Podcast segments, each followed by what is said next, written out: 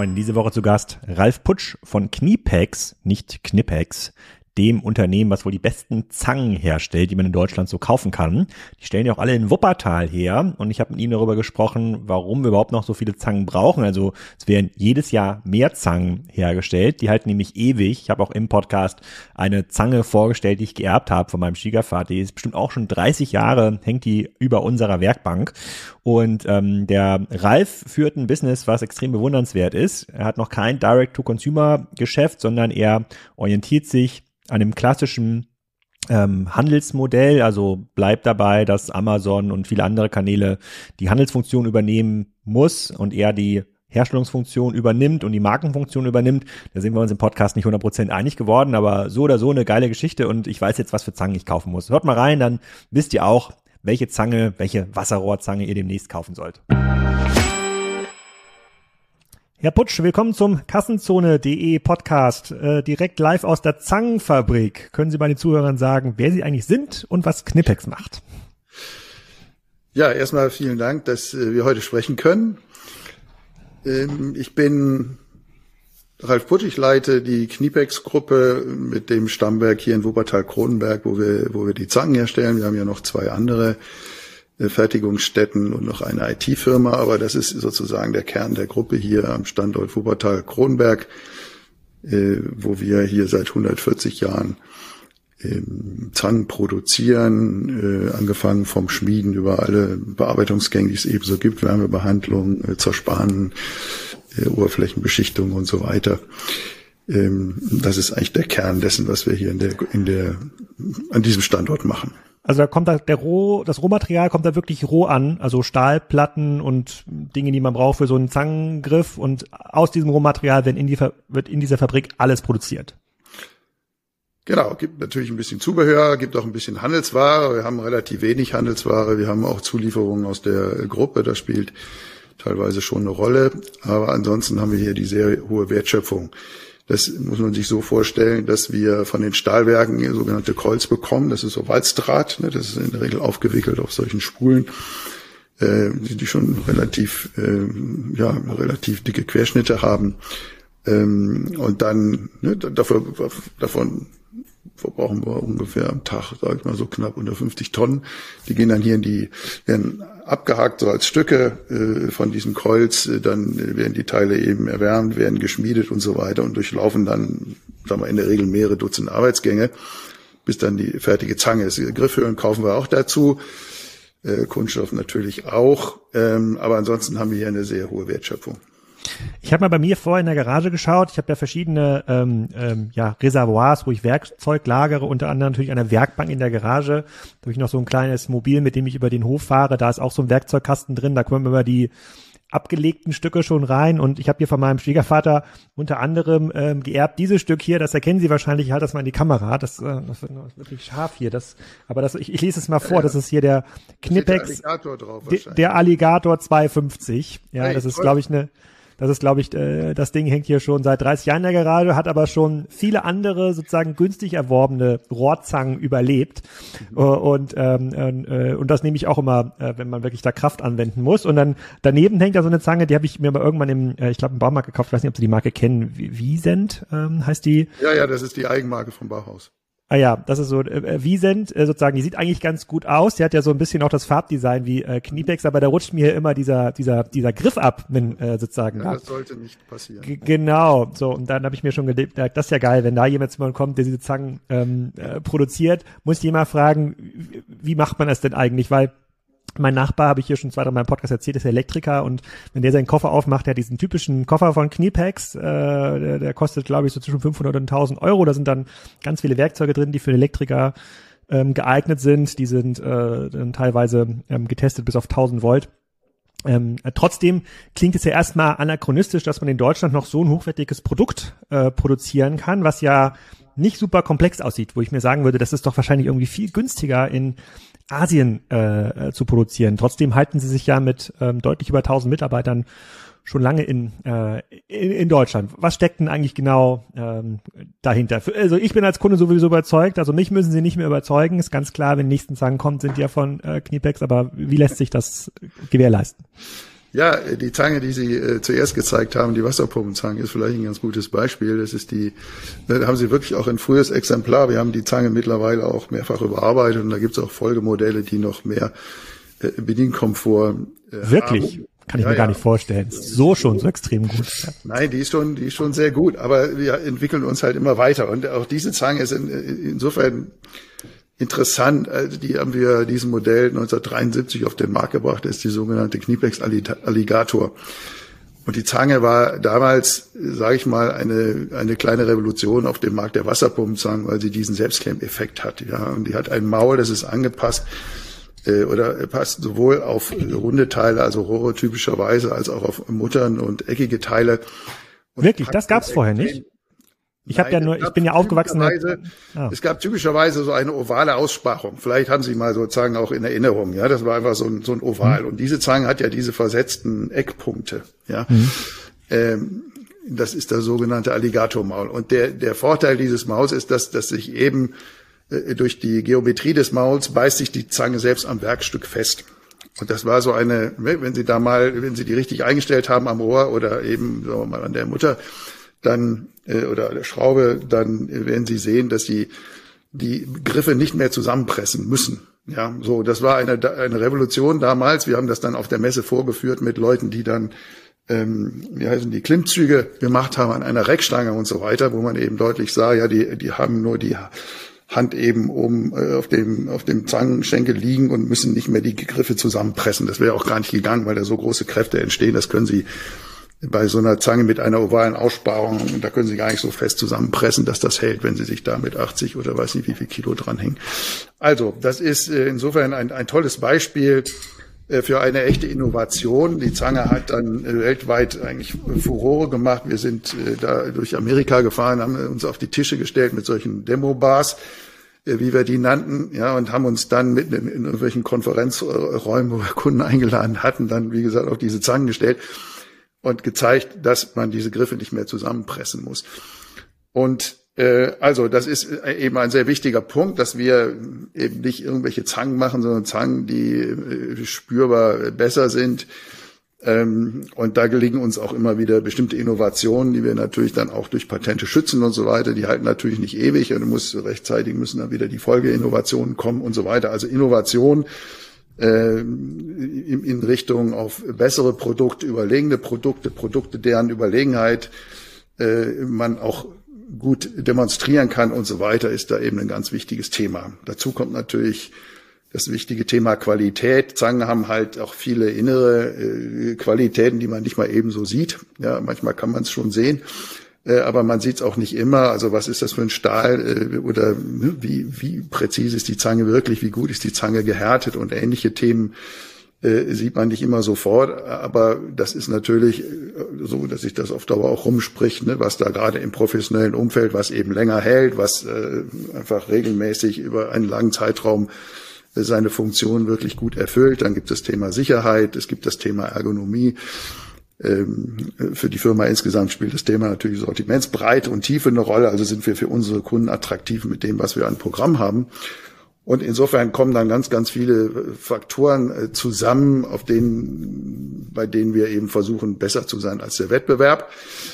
Und bisher ist das ähm, eigentlich so ganz gut gelungen. Das heißt nicht, dass in anderen Ländern auch gute Werkzeuge äh, gemacht werden. Aber wir versuchen eben, und das ist ganz wichtig äh, für uns, versuchen uns eben sehr zu fokussieren. Wir versuchen äh, in einer sehr engen Kategorie. Wir machen ja quasi nur Zangen, gibt ein bisschen links und rechts, aber der, der ganz große Schwerpunkt sind eben Zangen. Versuchen in dieser relativ kleinen Kategorie einfach die Besten zu sein und glauben, dass eben der, der Wettbewerbsvorteil aus der Tiefe kommt, aus der Tiefe und der, mhm. der Anstrengung, mit, mit, mit der man sich mit diesen Themen beschäftigt.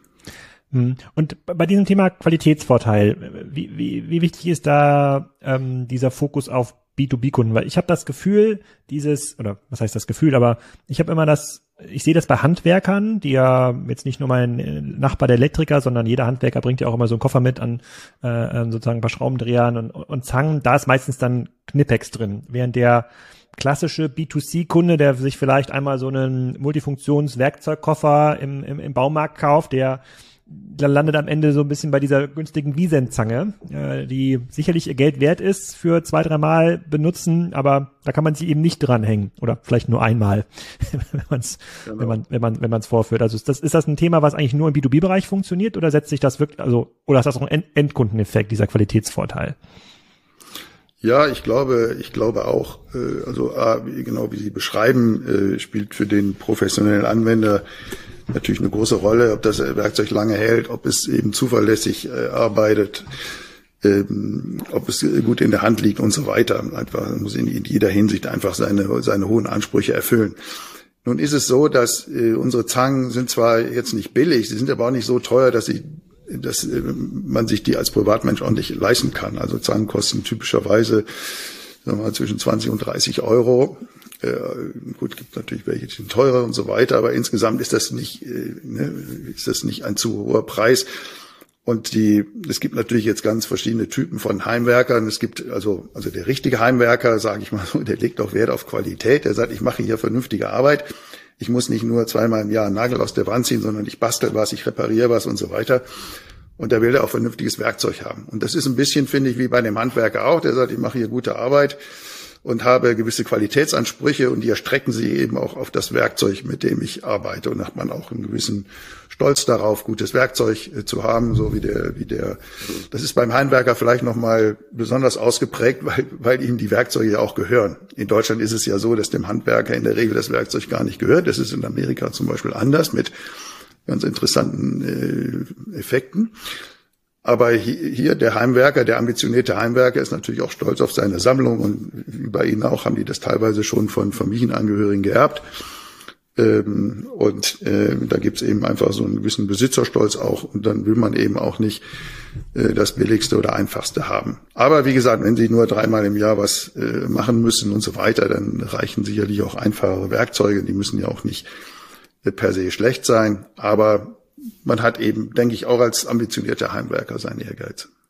Ich habe mir immer, als ich sozusagen von der Einladung zuerst erfahren habe, das kam ja über eine Agentur zustande, habe ich mir überlegt, so, ist das eigentlich, kann das eigentlich ein wachsender Markt sein, wenn man, wenn diese Zangen so lange halten, ja auch im Heimwerkerbereich halten die Zangen ja recht lange, müsste doch irgendwann jeder mit ausreichend Zangen versorgt ähm, versorgt sein. Und die, sie, hat, sie hat ja gerade angesprochen, das ist auch ein Materialthema. Auf dieser Zange steht jetzt hier drauf Vanadin Super, ist wahrscheinlich Vanadiumstahl, ähm, der hier verbaut worden ist. Das war ja damals auch noch nicht der Standard. Da wurden ja einfache mhm. Stähle verbaut, die dann auch rosten. Also diese Zange rostet zum Beispiel nicht. Die ist bestimmt schon 30 Jahre, 40 Jahre alt wird die schon äh, sein. Der rostet pflegen Sie sie gut. sie hängt auf jeden Fall trocken. Sie liegt jetzt nicht draußen irgendwo bei den Kindern ähm, ähm, rum. Aber, aber bei da, da, kann man Rost nicht auf Dauer natürlich ja. nicht ganz äh, ganz vermeiden. Ja, aber da frage ich mich, wie wie wie groß kann dieser Markt denn eigentlich sein? Also ich muss jetzt noch nicht so ja. oft eine Ersatzzange kaufen. Ja, ähm, das, äh, die Frage geht mir auch schon mal durch den Kopf. Da, da, da gibt es Erklärungen für, aber auch nicht vollständig, weil wir machen halt jedes Jahr, äh, sag ich mal, über 15 Millionen Zangen hier an diesem Standort, ja, und die müssen halt alle wieder eben verkauft und, und benutzt werden und so weiter. Also manchmal ist mir das auch ein bisschen ein Rätsel. Aber es gibt es gibt schon Hinweise darauf, warum das so ist. Also A, der, der Profi-Handwerker hat natürlich äh, natürlich ähm, schon einen gewissen Verschleiß. Ja, das fängt damit an, zum Beispiel, wenn Sie auf eine, eine Baustelle denken, ja, wo Sie mit Monierzangen diesen Rödeldraht flechten, ja, dann sind Sie da im Prinzip den ganzen Tag damit beschäftigt, Draht zu schneiden und zu verdrillen. Das Verdrillen ist nicht so belastend für die Zange, aber wenn Sie den ganzen Tag mit einer Zange schneiden, dann wird die Schneide irgendwann stumpf. Und dann ist das bauartbedingt nicht möglich, diese Schneide mal eben nachzuschleifen. Ja, dann fallen Ihnen am Ende dann diese Schenkel zusammen, da können Sie nicht mehr vernünftig damit arbeiten. Also wenn bei einer Zange durch dauerhaften Einsatz die, die, die, die Schneide stumpf geworden ist, was eben auf Dauer nicht zu vermeiden ist, oder einfach nicht mehr so gut schneidet. Und das spielt dann bei diesen Leuten auf dem Bau schon eine große Rolle, ob das, ne, ob der Draht zum Beispiel springend wegspringt, also springend abgeschnitten wird und nicht einfach nur gequetscht wird. Also wenn, wenn die Schneide eben nicht mehr ganz so scharf ist, dann äh, wird, es, wird die Zange eben auch ausgetauscht. Ja, und das gilt halt jetzt für äh, verschiedene Zangen und verschiedene Berufsgruppen in unterschiedlichem Maße. Also eine Kneifzange ist in vielen Fällen heutzutage nicht mehr die große Profizange, da machen sie ab und zu mal was mit. Aber eine schneidende Zange, die im Dauereinsatz ist und so weiter, die muss auch irgendwann ersetzt werden. Oder nehmen Sie auch diese Wasserpumpenzangen, wenn Sie damit an relativ harten Materialien arbeiten, dann äh, ist es auf Dauer so, dass auch die, die Zähne irgendwann nicht mehr so spitz sind, ne, nicht mehr so scharf sind und so weiter. Das heißt, sie runden diese Zähne so ein wenig ab. Und irgendwann ist es dann auch so weit, ne, dass sie sich eine neue Zange äh, dann auch kaufen ja. sollten. Jetzt, wo Sie es sagen, ja. haben Sie recht. Das sieht schon ein bisschen Gut, bisher hat's immer gereicht, aber jetzt, jetzt fühle ich mich natürlich ein bisschen schlecht. Jetzt äh, bin ich schon fast auf dem Weg zum, zum, zum Baumarkt oder zum, ja, Online, ja zum Onlinehandel. Hm. Ja, aber jetzt, wo Sie gerade gesagt haben, mit den springenden Drähten, wir machen, wir haben ja so Koppeldraht im auseinander sozusagen. Also wenn der Draht so wegspringt, das ist so ein klassischer, dann ist das ein Zeichen, dass die Schneide nicht mehr so scharf ist. Äh, weil nee, dann, ist es, dann ist sie scharf in der Regel. Dann ist sie ja? scharf. Nur okay. wenn sie quetschen, dann ist sie nicht mehr so scharf. Also wenn, okay. wenn sie das Gefühl haben, sie, ich muss da irgendwie feste drücken und dann, dann fällt das eher so langsam runter, als dass es wegspringt, äh, ah, okay. dann ist es nicht, ist nicht so gut. So, im Handwerk kommt aber, äh, um das eben noch zu ergänzen, kommt natürlich Folgendes dazu, da geht auch viel verloren. Ja, das muss man auch mal sehen.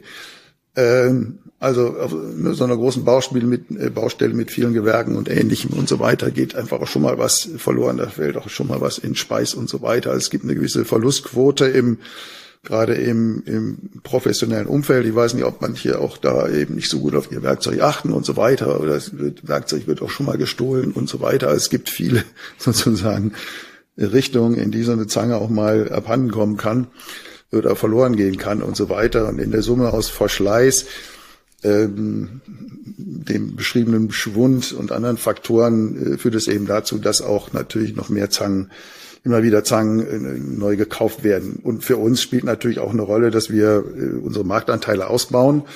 Ne? Also wir leben nicht von den Märkten, wo wir, äh, oder nicht im Wesentlichen, ein wesentlicher Teil des Wachstums kommt natürlich auch daher, dass wir neue Regionen erschließen, die früher keine Zangen von uns gekauft haben und damit generieren wir natürlich auch Wachstum. Wie funktioniert das? Wo kann man Knipex-Zangen kaufen ähm, auf der Welt? Ja, ähm, in ziemlich vielen Ländern. Also wir sind wahrscheinlich, also gibt ja dann noch Länder, die wieder in andere Länder exportieren und so weiter. Aber so die, die Faustformel ist, dass wir so in, in dass man Keyback-Zangen in über 100 Ländern kaufen kann. Ja, und ähm, wir sind auch in vielen dieser Länder sehr, äh, also selbst aktiv. Ähm, erschließen in der Regel diese Länder durch entweder Handelsvertreter, das war früher so das klassische Modell, ne, dass man äh, keinen eigenen Vertrieb hatte, sondern sich in den Ländern Handelsvertreter gesucht hat. Das funktioniert in vielen Ländern heute auch noch sehr gut. Also ne, freie Handelsvertreter, die, die äh, auf Provisionsbasis arbeiten und in der Regel auch noch für andere Marken tätig sind. Da gibt es auch gute Synergien. Ist auch das Modell, was wir noch in, äh, in Deutschland betreiben, was auch da sehr gut funktioniert. Das sind eben sehr, sehr tüchtige äh, Handelsvertreter, die eben zusammen mit anderen Werkzeugmarken auch Kniepex an den an den Handel äh, verkaufen. Ähm, so, dann ist aber international folgende Entwicklung eingetreten. Wir haben dann gesehen, dass es da äh, häufig Grenzen gibt mit dem Modell Handelsvertreter im Ausland, nicht überall. Wir haben immer noch sehr tüchtige, aber es gibt eben Länder, wo wir gesagt haben, da kommen wir nicht so richtig voran und haben wir eben eigene Vertriebsmannschaften äh, auf die Beine gestellt oder auch Vertriebsniederlassungen gegründet. Also insbesondere da, wo wir auch ein Lager brauchen, äh, gibt es dann, gibt's dann auch eine Gesellschaft, äh, die wir gegründet haben. Aber wir haben darüber hinaus äh, wahrscheinlich so ja, knapp 30 äh, Länder, wo wir auch mit eigenen Mitarbeiterinnen und Mitarbeitern unterwegs sind. Und die mhm. besuchen dann eben den Handel, denn äh, unser absoluter Schwerpunkt ist ja der Fachhandel, also die Handelsformen, die den Profi erreichen, den Handwerker erreichen, die Industriebetriebe erreichen. Ja, und da gibt es natürlich noch, noch viele äh, viele Varianten und noch, noch andere Vertriebsformen, aber der, der klassische Fachhandel, der hat für uns eine sehr große Bedeutung.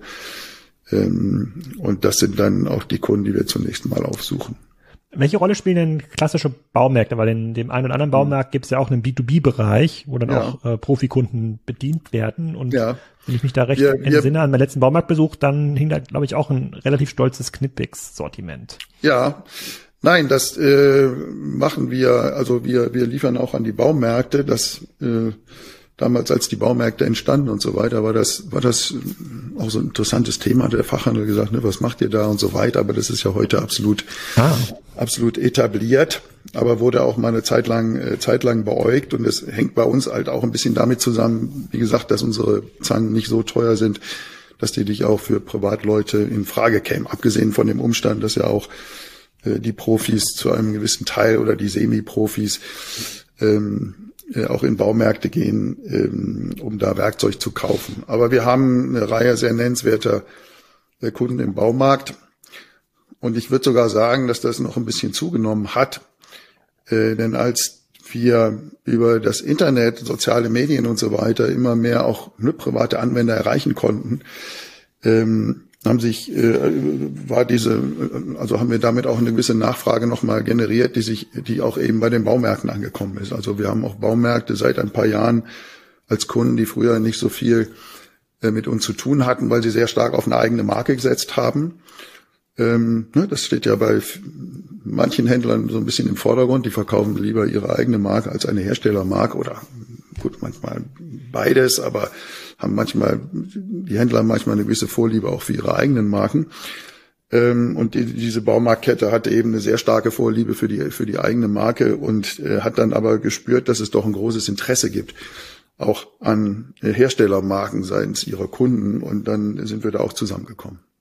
Und ich hatte ja hier, ich hatte es im Vorgespräch Ihnen kurz erzählt, ähm, hier war einmal der Gründer zu Gast von äh, Wiesemann 1893. Das ist so eine Direct-to-Consumer, ähm, ja, Werkzeugmarke, gibt's so Äxte, gibt's aber auch Zangen. Mhm.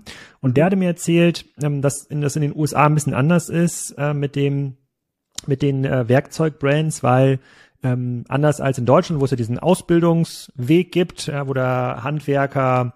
Lehrling ja ganz klar schon diese Kniepex-Prägung in der sozusagen in den ersten drei Lehrjahren bekommt. Das ist ja ganz klar, was er dann kauft am Ende des äh, am, am Ende der Ausbildung, wenn er selber diesen Koffer äh, braucht, gibt's das in den USA nicht, wo man ja als Quereinsteiger auch anfangen kann, weil ich bin jetzt Klempner, äh, da fährt man dann zum nächsten Baumarkt, da gibt's halt nicht so eine starke Markenbündelung, auch im Profibereich nicht, was ähm, äh, worauf er dann Schlussfolgerte, das ist auch ein ganz spannender Markt, jetzt über die großen Plattformen Amazon und Co. Ähm, dort reinzugehen, weil es diese Neigung eben noch nicht gibt. Haben Sie das genauso erfahren? Weil Sie ja gerade gesagt haben, Sie waren ja in den USA und haben dann auf den Tischen äh, sozusagen mit dem Demo-Bar sich an die Alligatorzange gehangen. genau, oder draufgestellt. Ja, also ich weiß nicht, äh, ob ich dieser Beschreibung so, so folgen würde. Also das ist, äh, denke ich, sehr vielschichtig auch in den USA. Also erstmal bilden die natürlich auch aus. Äh, äh, das ist sicherlich nicht so reguliert. Ich bin da aber auch kein Fachmann für. Aber es ist schon so, dass zum Beispiel, ähm, ich kenne Kollegenfirmen äh, Firmen in den USA, die sehr viel auf das Thema Ausbildung auch setzen und versuchen, ihre Marke da schon sehr früh auch zu, äh, zu platzieren. Ähm, so, und die, ähm, ich glaube schon, dass es da auch in, in, den USA starke Marken gibt, die, die auch, äh, die auch, wie soll ich sagen, da gibt es auch Bindungskräfte zwischen diesen Marken und diesen, diesen Handwerkern. Äh, und äh, natürlich sind diese Firmen ja auch geschickt und versuchen das eben auch ne, möglichst früh auch solche Prägungen zum, äh, zu erreichen. Also da bin ich mir nicht sicher, ob das da weniger ausgeprägt ist. Was man in Amerika äh, aber zum Beispiel feststellen kann, ist, dass die, die Menschen sind schon, ähm, A, sind die sehr werkzeugaffin, also die Amerikaner sind ein sehr werkzeugaffines Volk, finde ich, im allerpositivsten Sinne. Ähm, die haben immer noch so ein bisschen das Gefühl, wir haben dieses Land mit unseren Händen aufgebaut. Ja, die haben eine, eine Wertschätzung für, für Werkzeug, die die in vielen Ländern äh, überhaupt nicht so ausgeprägt ist. So in dem zu, und dann sind sie gleichzeitig sehr, weil es gibt eine große Fangemeinde für Werkzeug und die ist auch sehr neugierig. Ja, also zum Beispiel, weiß jetzt nicht, wie das bei Wiesemann ist, kenne die Firma nicht so gut, aber wenn da irgendwas Neues ist, dann gucken die sich das auch gerne an. Ja, und dann wird das natürlich in den sozialen Medien auch besprochen. Ja, das ist natürlich dann doch auch was Interessantes. Und dann sagen, Mensch, ich habe hier was entdeckt, kennt ihr das? Ja, äh, habt ihr Erfahrungen damit gemacht und so? Also das ist auch Teil dieser dieser sehr belebten Community, die man, die man äh, zum Beispiel auf den sozialen Medien findet wo auch dann in, in dem Zusammenhang auch durchaus neue Marken und neue Produkte auch eine, eine Chance haben. Ja, also die sind da äh, eben nicht in dem Punkt überhaupt nicht konservativ, sondern einfach neugierig, wollen neue Dinge ausprobieren.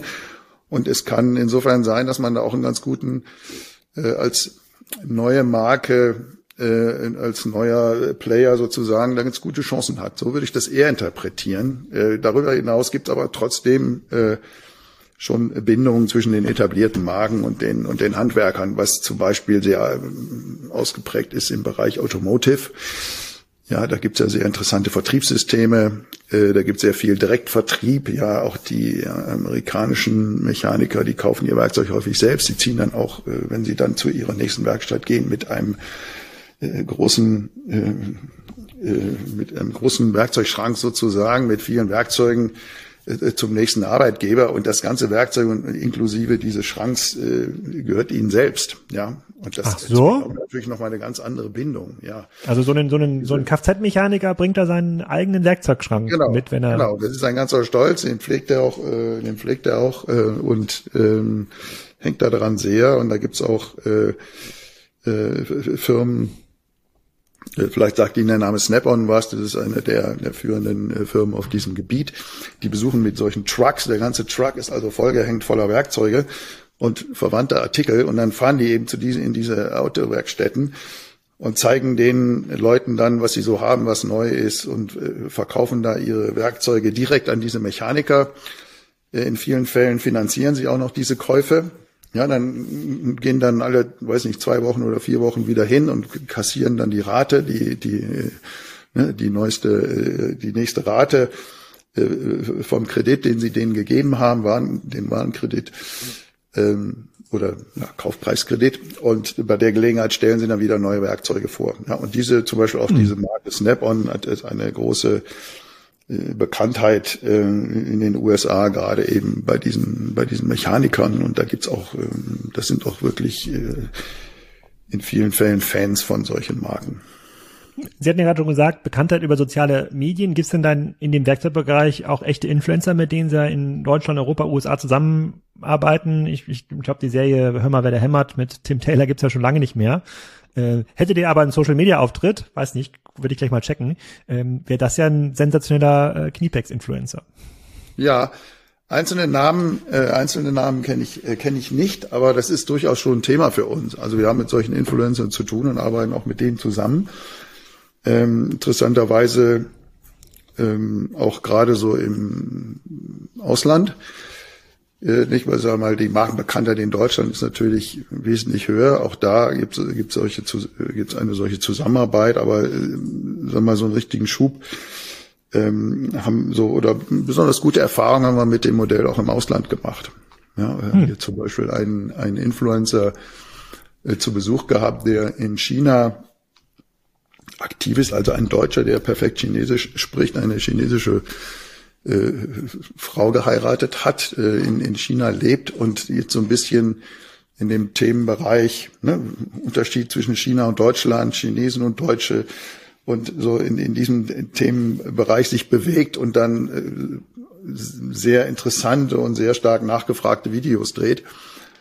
Und ähm, das war jetzt nicht so ein klassisches Influencer-Video, aber der ist hier hingekommen mit seiner mit seiner ganzen Familie, also mit, auch mit seinen Eltern. Der Vater war Handwerker und der Vater hatte sich gewünscht, mal eine Werkzeugfabrik oder ich weiß nicht, was es genau war, aber, aber auch gesagt, er will Knieberg sehen. Jedenfalls der Vater sich gewünscht, das mal hier zu sehen und dann haben die eben mit der ganzen Familie die Fabrik hier besichtigt und haben sich mit uns darüber unterhalten, warum Heimwerken in Deutschland eben so populär ist. Es scheint in China nicht so populär zu sein und so weiter. Also solche äh, solche Themen gibt's schon und wir arbeiten dann auch mit solchen Leuten zusammen. Gut, das war jetzt wie gesagt ein bisschen äh, eine ein bisschen spezielle Geschichte, aber in, im grundsätzlich finden wir auch, äh, dass die Zusammenarbeit mit Influencern wichtig. Wobei, weil es gibt auch Grenzen, ja, also ich sag mal so, das ist, wir sind da auch ein bisschen, wie soll ich sagen, zurückhaltend, weil nicht, also jemand, der dann irgendwas gut findet von uns, weil er da und kriegt auch viel Geld dafür und so weiter, das ist jetzt nicht so unsere Präferenz. Ja, wir finden am schönsten den, diesen ne, berühmten, ähm, den berühmten, äh, also das Vertrauen oder wie soll ich sagen, wenn Anwender selber, die die äh, gute Erfahrungen mit unserem Werkzeug gemacht haben, darüber sprechen. Ja, also, also wie so Podcaster, die so eine 30 Jahre alte Alligatorzange äh, bei sich noch wertschätzen. Zum Beispiel. Oder es gibt ja auch, gibt ja auch äh, Sachen auf Facebook oder Instagram und so weiter, ne, wo Leute einfach von ihren, von ihren Erfahrungen berichten. Und ähm, ne, dieser äh, sogenannte Earned Content und so weiter ist uns viel sympathischer, als wenn wir Leuten dafür Geld bezahlen, dass sie unsere Zange hochhalten und sagen, das ist aber jetzt toll.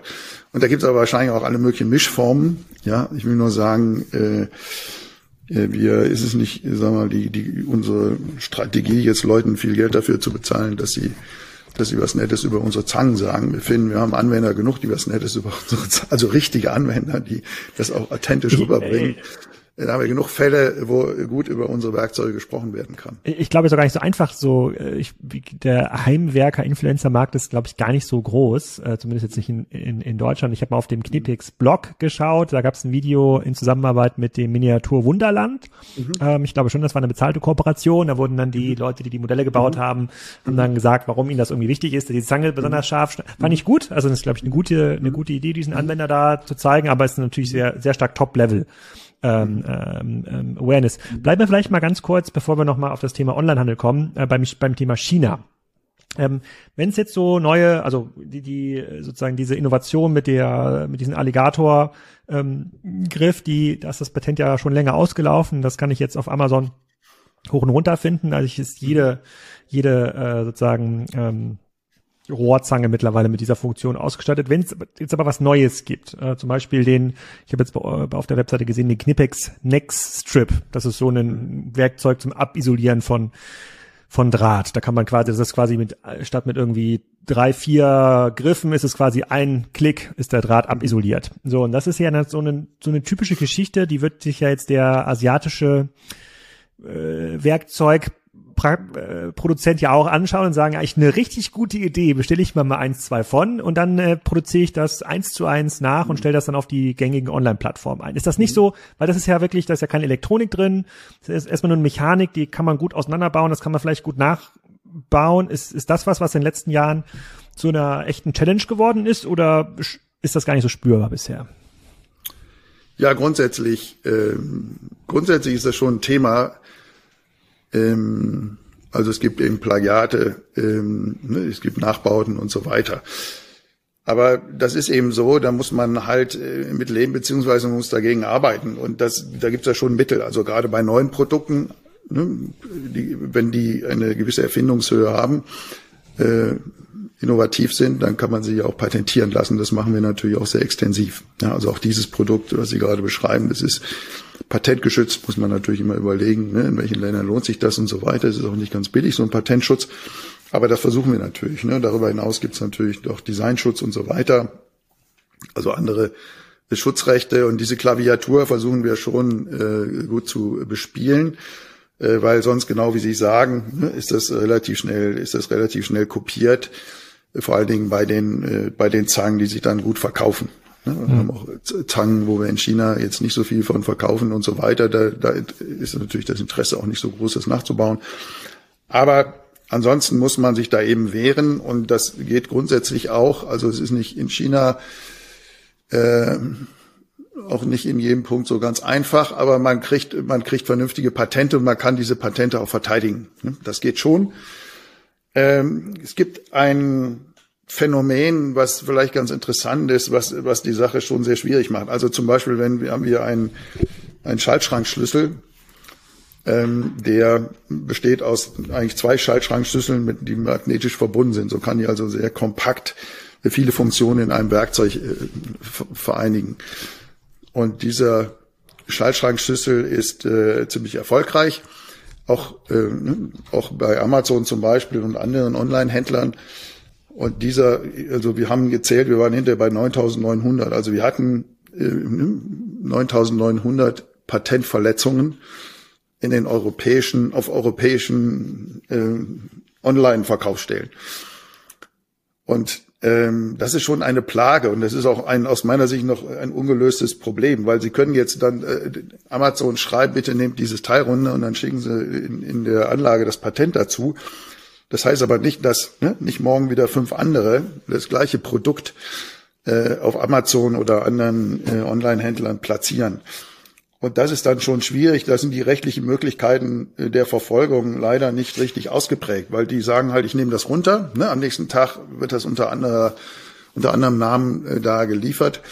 Ähm, und wir haben extrem lange gebraucht, bis wir es geschafft haben, dass die Sachen dann gar nicht mehr auftauchen. Ja, und das hat dann Amazon irgendwie hingekriegt, äh, diese, diese Patentverletzung auch von vornherein zu verhindern. Aber dafür haben wir 9900 Fälle gebraucht bis, bis das mal geklappt hat. Und dann ist es so, äh, dieses Produkt wird dann runtergenommen, aber ansonsten passiert halt nichts. Ja, und wir haben dann auch gegen ähm, gegen die äh, Patentverletzer einstweilige Verfügungen erlassen können. Ne? So eine einstweilige Verfügung kostet auch Geld.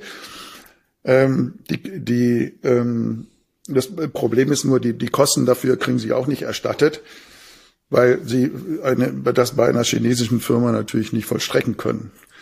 Und diese chinesische Firma hat dann typischerweise ein Zellerkonto bei Amazon, das liegt nur in Luxemburg. Ja, und versuchen Sie mal eine deutsche Forderung in Luxemburg zu vollstrecken. Also da gibt's auch noch gewisse Rückständigkeiten im Rechtssystem, ja, die eigentlich ist unser Rechtssystem ja sehr erfinderfreundlich. Also die, die äh, Instrumente, die wir heute haben, um gegen Patentverletzungen und andere Schutzrechtsverletzungen vorzugehen, sind eigentlich sehr gut. Die Strafen sind auch, sind auch äh, hoch, also der Schadensersatz, der gezahlt werden muss und so weiter. Also das finde ich eigentlich grundsätzlich gut. Aber im Bereich ne, Onlinehandel gibt es ja noch aus meiner Sicht zu viele Hürden. Hm. Nehmen es einfach runter und dann ne, am nächsten Tag kommt der nächste und macht's wieder und das ist schon ein bisschen komplizierter und an seine Kosten kriegt man auch nicht erstattet. Aber trotzdem kommen sie ja am Amazon nicht vorbei. Wenn ich hier nach Knipex-Produkten suche, dann sind die dort äh, paar ordentlich gelistet, haben hunderte, teilweise tausende Bewertungen. Ich glaube, die Alligator-Zange hat 2000, 2000 mhm. Bewertungen.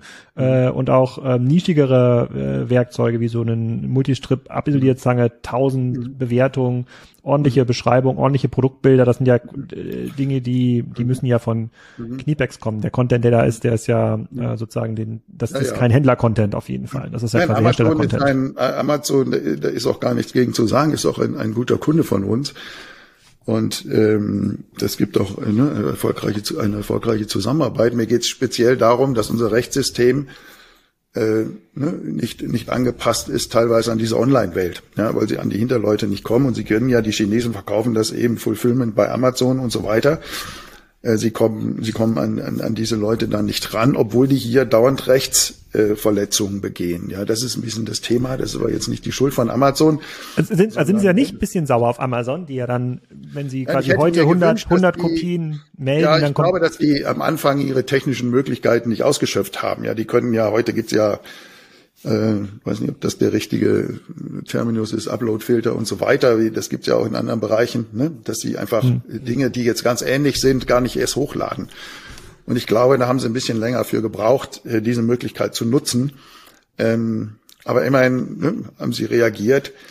Ähm, ich weiß nicht, wenn, wenn wir weitere Fälle hätten und so weiter, wie lange es dann dauern würde. Ich weiß nicht, ob da eine wirkliche ob da ein Lerneffekt eingetreten ist, das kann ich nicht sagen. Aber das Thema ist sozusagen geklärt. Äh, die, die Dinge tauchen nicht mehr auf, aber es war ein sehr, sehr langer und mühsamer und teurer Weg, äh, überhaupt dahin zu kommen. Ähm, aber es, es tut sich was. Ja.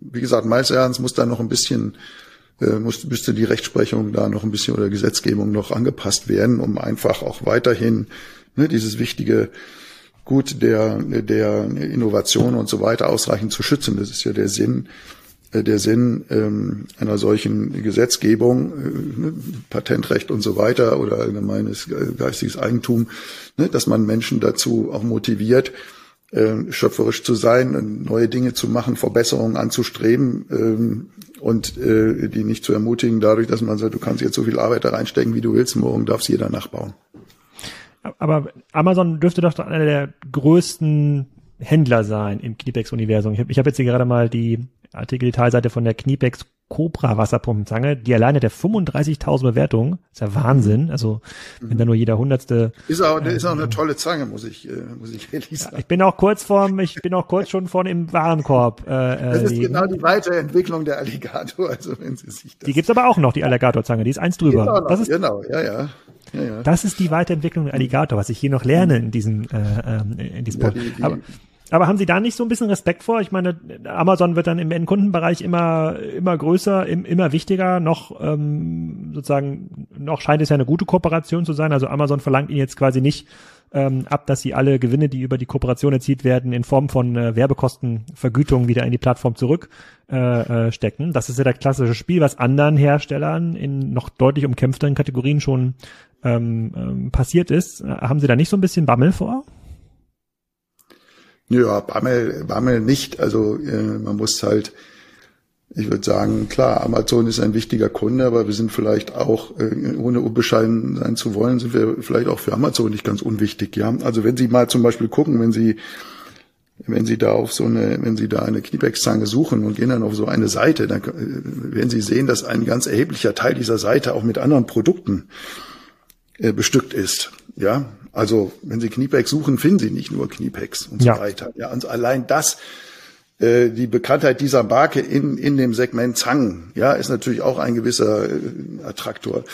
Und ähm, also ich will mich da nicht, äh, Amazon ist ein, ein, ein Riesenunternehmen und so weiter und eine, eine große, eine große Maschinerie und so weiter, auch eine sehr ne, effiziente Maschinerie und auch ein wichtiger Kunde. Ähm, aber ich, sag mal, ich mache mir da so also klar muss man muss man immer gucken, dass die die Kunden dann nicht zu groß werden und so weiter. Aber am Ende muss man halt auch ähm, wissen, wo die Grenzen sind und man darf sich da nicht, äh, nicht, nicht zu stark abhängig machen. Das sehe ich auch so. Ne?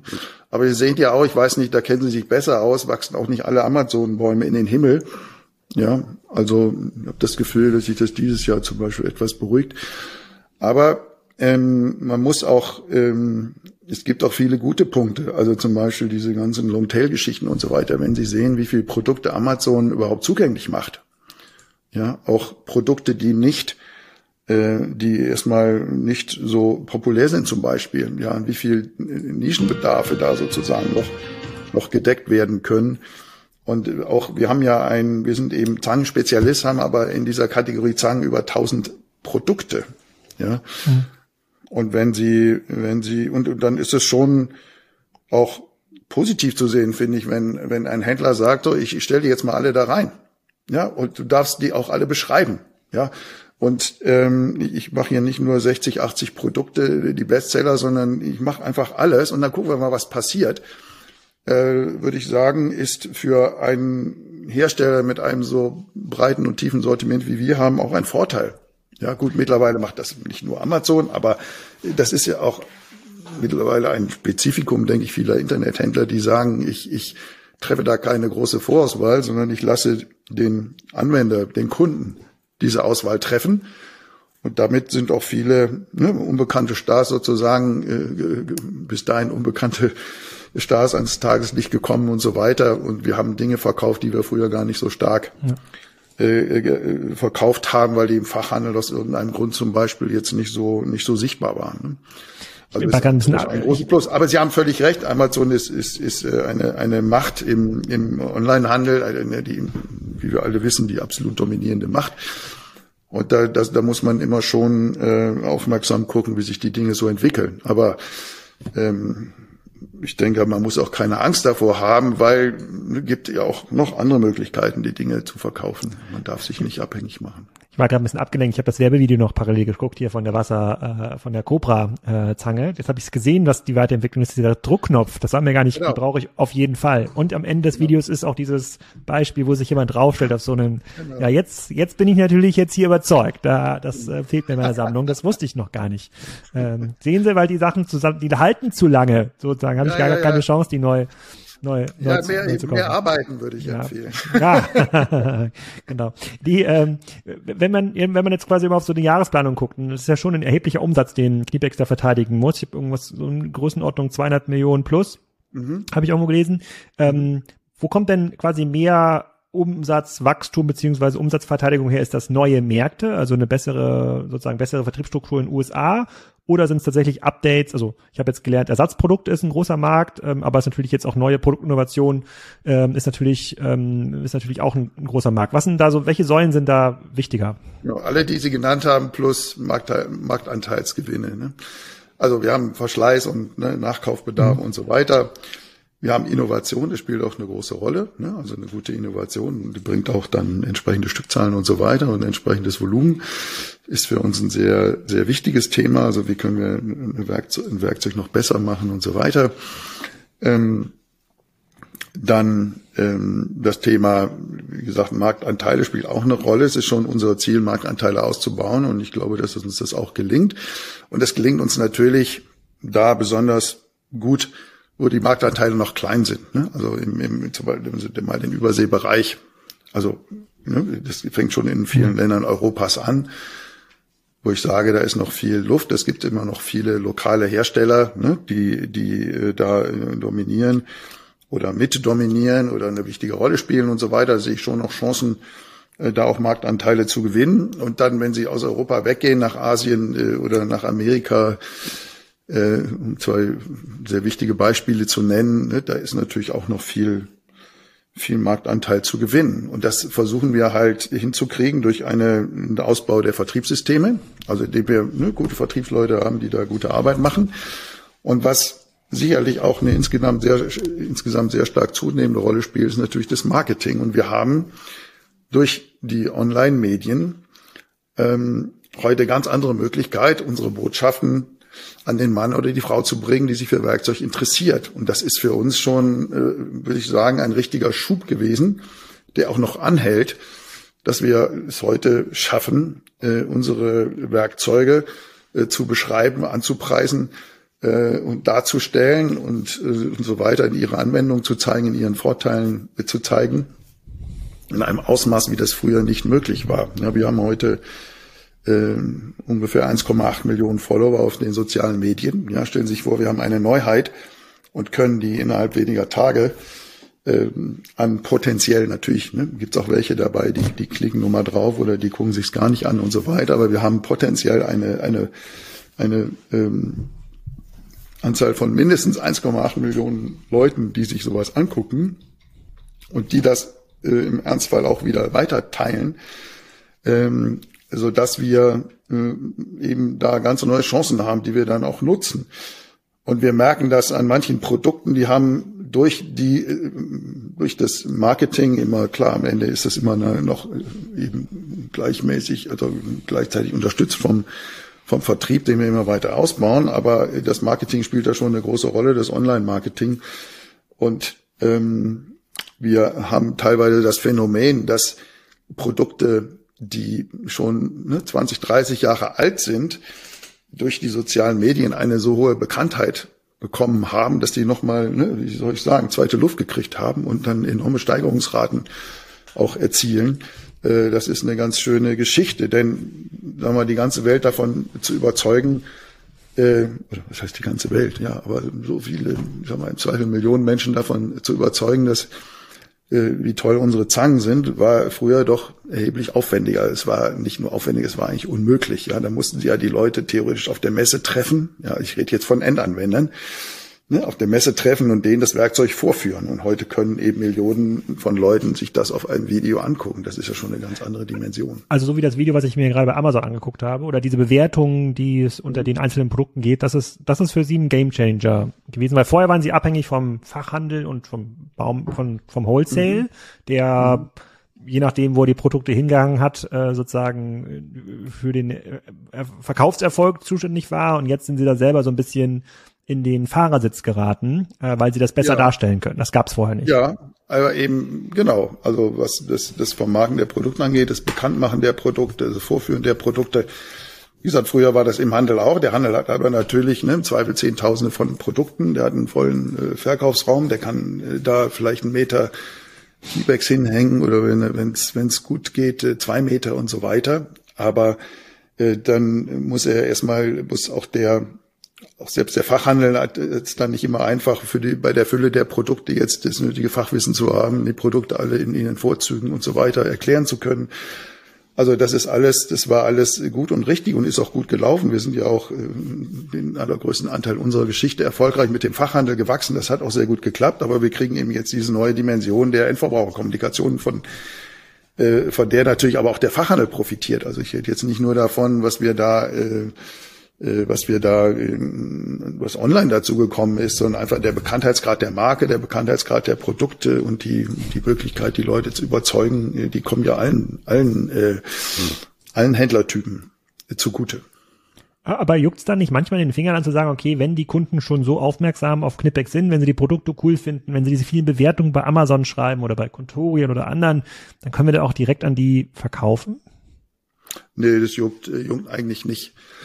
Also da sehen wir ja keine Notwendigkeit. Es ist auch, äh, also selbst wenn man sich überlegen würde, was das jetzt alles für Vorteile hat, klar, am Ende muss man immer Vor- und Nachteile abwägen. Ne? Das ist jetzt auch keine, keine, ähm, das ist ja keine metaphysische Einrichtung. Aber äh, man muss, muss es immer abwägen, aber in der Summe der Abwägung macht das keinen Sinn. Ne? A, funktioniert das gut, B, äh, haben sie ja also Dinge, äh, die, die äh, ja alle, alle Vorstellungen übersteigen, ähm, indem sie nur die Logistik, ja, dann der Handel hat ja ein, ein hat ja auch eine wichtige wichtige Funktion, die er gut erfüllt, ja, die wir nicht erfüllen können und wollen. Wir wollen auch keinen, ne, wir wollen auch keinen Bauchladen von von Produkten haben, also zu sagen. Und dann nehmen Sie mal die Logistik dazu, ja, also dass sich jetzt jeder, das ist ein ganz generelles Problem, hier mal einen Teil, da mal einen Teil bestellt und sich das dann vom vom vom Lieferwagen nach Hause liefern lässt und so weiter. Das ist ja auch ökologisch und sonst wie, ähm, also wie soll ich sagen, merkwürdig und also nicht gut wahrscheinlich einfach. Ne? Wobei ja die, so, wobei jetzt zu sagen, ich habe einen Händler, der der bündelt da gewisse Funktionen ähm, und ähm, mal abgesehen davon, dass er sich ja auch auf viele, also das spielt natürlich besonders bei den Pro, bei den bei den gewerblichen Abnehmern eine große Rolle. Da muss man ja auch Dinge leisten und so weiter die man erstmal äh, beherrschen und können muss und so weiter. Ne? Also da gibt's Dinge, wo ich sage, äh, das ist eine vernünftige Arbeitsteilung, die funktioniert auch sehr gut. Da müssen wir jetzt nicht äh, dran rütteln. Verstehe ich, wobei ja die Arbeitsteilung von den großen Plattformen wieder in Frage gestellt wird, die jetzt ja sagen, na ja, schön und gut, also insbesondere Amazon, Alibaba und Co. sagen ja, ähm, sie wollen eigentlich das Inventarrisiko gar nicht mehr tragen. Sie wollen die Paletten der mhm. Knipex dann gar nicht mehr haben. Die ähm, Kniepex soll mal schön das Lager füllen bei Amazon, zahlt aber für den Lagerplatz in, in, in diesem FBA, ähm, in diesem FBA-Programm. Sozusagen das Warenrisiko bleibt beim Hersteller, weil die Plattform nur noch das Plattformrisiko haben will, also den Kundenkontakt besitzen mhm. und dann bei jedem Verkauf, egal was der Preis ist, immer seine fünf bis 15 Prozent macht. Und so wird man ja auch als Hersteller quasi gezwungen in so eine Art Direktvertriebsmodell, aber nur mit den Nachteilen, ohne die Vorteile. Der Kundenkontakt bleibt quasi bei der, bei der, bei der Plattform. Alle Nachteile, die Sie ja gerade gesagt haben, man muss quasi sozusagen B2C-Fähigkeiten aufbauen, Endkundenservice, äh, teilweise auch Logistikfunktionen, die man aber einkaufen kann bei den, ähm, äh, bei den Plattformen. Das sehen Sie aber noch nicht für sich oder für die Industrie, dieses Risiko, dass das so konkret ist.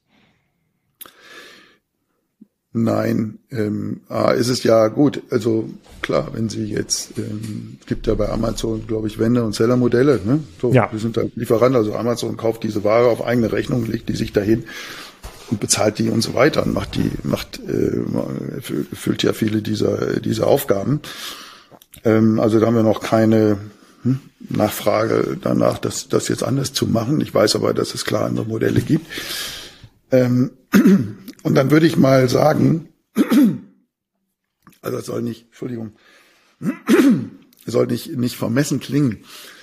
Aber ich würde den Handel, dem Handel natürlich auch nicht empfehlen, äh, die Hersteller jetzt nur noch das Verschicken zu überlassen. Ja, wenn, wenn die Hersteller jetzt schon alles machen müssen, ja, ähm, und Entschuldigung, das war ja andersrum. Ähm, ich würde dem Handel nicht empfehlen, dem Hersteller jetzt ähm, so viele Funktionen hm, zu geben oder aufzuzwingen, dass der Hersteller, dass der Handel jetzt nur noch so eine so eine ähm, Online-Plattform ist oder hm, wie man es nennen will. Dahin geht ja die Reise gerade. Alibaba zum genau. Beispiel ist ja genau so eine Plattform. Ja, äh, gut. Ich würde dann nur sagen, naja, da muss man sich eben angucken. Also Alibaba ist mir jetzt nicht so vertraut, weiß nicht genau, wie das wie das wie das funktioniert.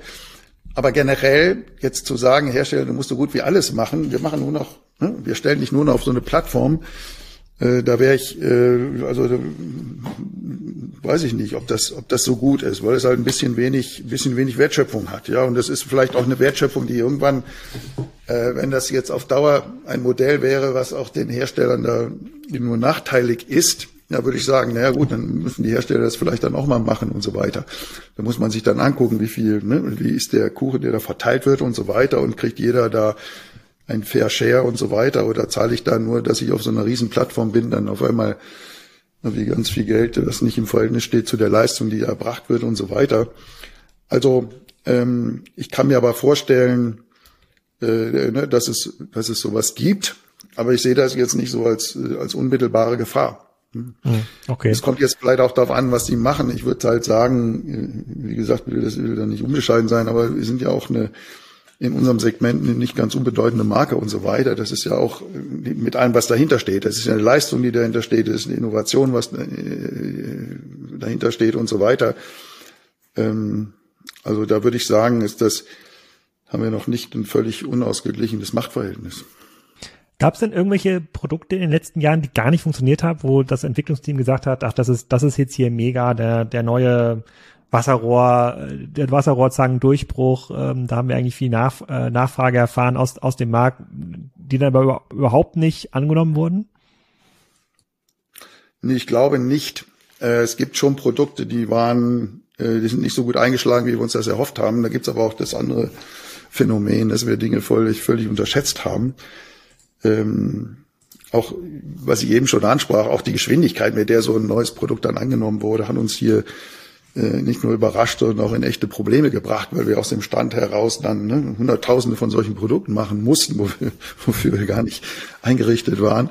Ähm, ne, da gehören ja immer Maschinen zu und, und viele andere Dinge. Das ist, wenn Sie so eine komplette Wertschöpfung haben und so weiter, nicht so einfach, äh, 100.000 Stück von so einem Produkt zu machen. Also das hat es auch gegeben, wo wir schon in Schwierigkeiten geraten sind. Aber so einen richtigen Flop, ähm, glaube ich eher nicht. Da haben wir natürlich auch ein bisschen Bammel vor, ähm, ne, weil wir, wir haben einen Ruf zu verteidigen, ja, und das möchten wir weder unseren Kunden noch unseren Anwendern zumuten, mhm. äh, denen da was zu liefern, äh, was, was nun wirklich gar nicht gut ist und so. Also dass es nicht so nicht so guten Zuspruch findet, wie wir uns erhofft haben, das kommt vor, klar. Aber ansonsten passen wir schon gut auf, äh, weil wir müssen diese Marke ja immer wieder mit mit mit ne, mit positivem Inhalt, Inhalt füllen, mit positiven Erlebnissen äh, mit, mit Erfolgsgeschichten sozusagen unserer Händler und auch unserer Anwender. Und da passen wir schon auf. Wie groß ist das Marketing-Team? Also es darf da gar nichts schiefgehen, dass, wie gesagt, dass die Nachfrage nicht so hoch ist, ist dann ja auch nicht so schlimm. Dann, dann verkaufen wir eben ein bisschen weniger. Wie gesagt, manchmal gibt es diese Phänomene, dass aufgrund irgendwelcher Umstände ein Produkt da auch neu entdeckt wird. Ne? Wenn man das einmal hm. äh, richtig irgendwo untergebracht hat und die sprechen dann darüber und zeigen, wie gut das, wie gut das geht. Äh, dann gibt's ja eben auch so kleine Revivals. Aber ansonsten klar, kann das passieren, dass nicht alles so ausgeht, wie wir uns das denken. Wie groß ist denn das Marketing-Team, was diesen coolen Content, äh, Produktvideos, Amazon, Produktcontent, Werbung erstellt? Ja, das sind so jetzt das ganze Marketing Marketing Team sind so, ähm, würde ich sagen, etwas über 25 Leute. Ähm, äh, das kann ich jetzt aber zahlenmäßig nicht genau abgrenzen von der von der Klassik und äh, von der Kreation und so weiter. Okay, die arbeiten wahrscheinlich auch noch mit dem mit der einen oder anderen ähm, ähm Agentur zusammen. Ähm, Gibt es irgendwas, worauf Sie sich besonders freuen in 20 äh, in 20 23. Ich hatte vorher auch überlegt, wie ist, wie ist eigentlich diese, diese Marktphase einzuschätzen und in der wir gerade sind. Da hatten wir irgendwie diesen DIY-Trend während Corona, ähm, der auch dazu geführt haben dürfte, dass Leute mehr Zangen im Baumarkt zum Beispiel äh, mhm. gekauft haben. Jetzt haben wir wieder so ein DIY-Revival in der äh, sozusagen der Zeit der Inflation. Werden die Leute eher reparieren als neu kaufen? Eigentlich wieder gut für einen Zangenproduzenten. Eigentlich müsste das ja, müsste das eigentlich ganz gut laufen. Recht fröhliches 2023 äh, werden. Aber was ist denn da Ihr Ausblick? Ja, vielleicht sparen Sie aber auch ein bisschen, ähm, ne, was Ihre oder haben Sie schon mal gut eingedeckt in der ersten Phase der der Pandemie, ja, vielleicht, dass Sie, äh, dass jetzt da der, der Nachholbedarf nicht mehr so. so aber jetzt müssen jetzt jetzt bauen sich die Leute ja selber ähm, Balkonkraftwerke, haben quasi mehr Bedarf an Elektrowerkzeugen und da würde man natürlich auf die gut isolierten Kniepex-Werkzeuge ja, ja. zurückgreifen. Ja, nein, klar, das wird auch, wird auch bleiben. Wobei wir müssen immer sehen, dass für Kniepex natürlich die die gewerblichen Abnehmer ähm, äh, mit Abstand am wichtigsten bleiben, ne, aus den eben geschilderten. Gründen auch. Ähm, und da ist es sicherlich ähm, sicherlich im Moment ein bisschen schwer vorauszusehen. Also wir erleben ja in manchen Bereichen Wohnungsbau zum Beispiel schon auch Rückgänge. Und ich glaube auch, dass, ne, dass auch viele Industriebetriebe und so weiter an den Themen leiden, die, die wir jetzt haben und so weiter. Es äh, läuft ja in vielen Bereichen nicht mehr so gut aufgrund der, der Belastung und der Umstände und so weiter. Ähm, aber es gibt auch andere Handwerksbereiche, wo es eben weitergeht und die Dinge, die Sie eben angesprochen haben, ob das jetzt, äh, also auch Dinge, die eben die Privatleute in der Regel nicht selbst installieren können, ob das jetzt Photovoltaik, Wärmepumpen und so weiter ist. Also gerade so im Sanitärbereich kann ich mir vorstellen, dass da die Nachfrage sehr hoch bleibt. Wir haben auch viele Werkzeuge für dieses Segment und so weiter. Ist für uns auch ein wichtiger ähm, ein wichtiger Part, ähnlich wie Elektro, Elektro-Großhandel und so weiter. Ähm, ähm, aber ähm, insofern, ja, es ist ein bisschen schwierig jetzt abzusehen. Ja, ich vermute, das wird schon ein bisschen ruhiger. Das sehen wir auch jetzt schon. Es wird schon insgesamt ein bisschen ruhiger gegenüber dem äh, gegenüber dem Vorjahr, was extrem stark war. Das war für uns auch ein wirkliches Problem, das hier zu steuern, weil der Auftragseingang so äh, so stark war, dass es für uns schwer war, da hinterher zu kommen. Ja, wir sind umsatzmäßig jetzt in zwei Jahren äh, so ne, aufkumuliert 40 Prozent gewachsen. Das müssen sie aus so einer Fabrik erstmal rausholen. Ja, selbst wenn sie jetzt Preiserhöhungen mal abziehen und so, ist es immer noch eine Menge mehr Zangen, die sie machen müssen. Und das ist, wie gesagt, bei dieser Wertschöpfung nicht so ganz leicht. Und insofern, ähm, wenn sich die Dinge so ein bisschen abschwächen, sehen wir das gar nicht so negativ. Ähm, für uns ist wichtig, dass wir keine Marktanteile verlieren. Und für uns ist wichtig, dass wir nach dieser sehr hektischen Phase, die wir jetzt hatten, ähm, auch mal ein bisschen äh, zur Ruhe kommen, in dem Sinne, dass wir mal ein bisschen aufräumen können, dass wir mal so ein paar strukturelle Themen anpacken können, äh, ähm, dass wir uns nochmal fokussieren auf die Fortschritte äh, in der Technologie und so weiter, äh, die wir hier auch brauchen und immer wieder haben, aber die waren alle so ein bisschen, die ganzen Tätigkeiten so ein bisschen überschattet durch die Notwendigkeit, hier ne, möglichst viele gute Zangen zu machen und überhaupt hinter den Themen hinterher zu rennen. Ähm, also insofern, wenn das, wenn das jetzt mal ein bisschen nachlässt, äh, ist das für uns nicht schlimm. Im Gegenteil, wir, wir würden dann eben, wir würden dann eben hier die, die Zeit nutzen für Dinge, die sehr, sehr wichtig sind, aber ein bisschen liegen geblieben sind. Ansonsten wollen wir natürlich äh, unsere Marktanteile weiter ausbauen. Es gibt ja auch Teile der Welt, die nicht so stark davon betroffen sind. Äh, und wie gesagt, auch auch äh, ne, gibt noch viel zu holen, würde ich sagen, ähm, für uns und dann auch die neuen Produkte werden wieder Impulse setzen. Also diese diese Dinge bleiben ja äh, aber so ein bisschen, ähm, wie soll ich sagen, ein, ein leichtes Abschwächen der, des Auftragseingangs und so weiter wäre für uns nicht schlimm. Das ist auch mal eine richtig coole, eine richtig coole Nachricht. Ich hoffe aber trotzdem, dass die Nachfrage ähm, hoch, hoch bleibt und bedanke mich für das Gespräch.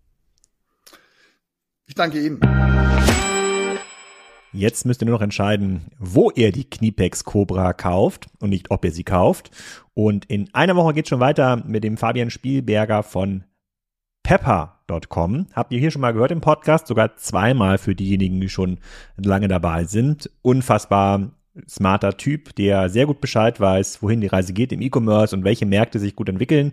Ist ein bisschen eine Mischung zwischen Predictions, Update, Pepper.com und auch nochmal ein Blick auf Shein. Also wie entwickelt sich das Jahr? Welche Märkte gehen voran?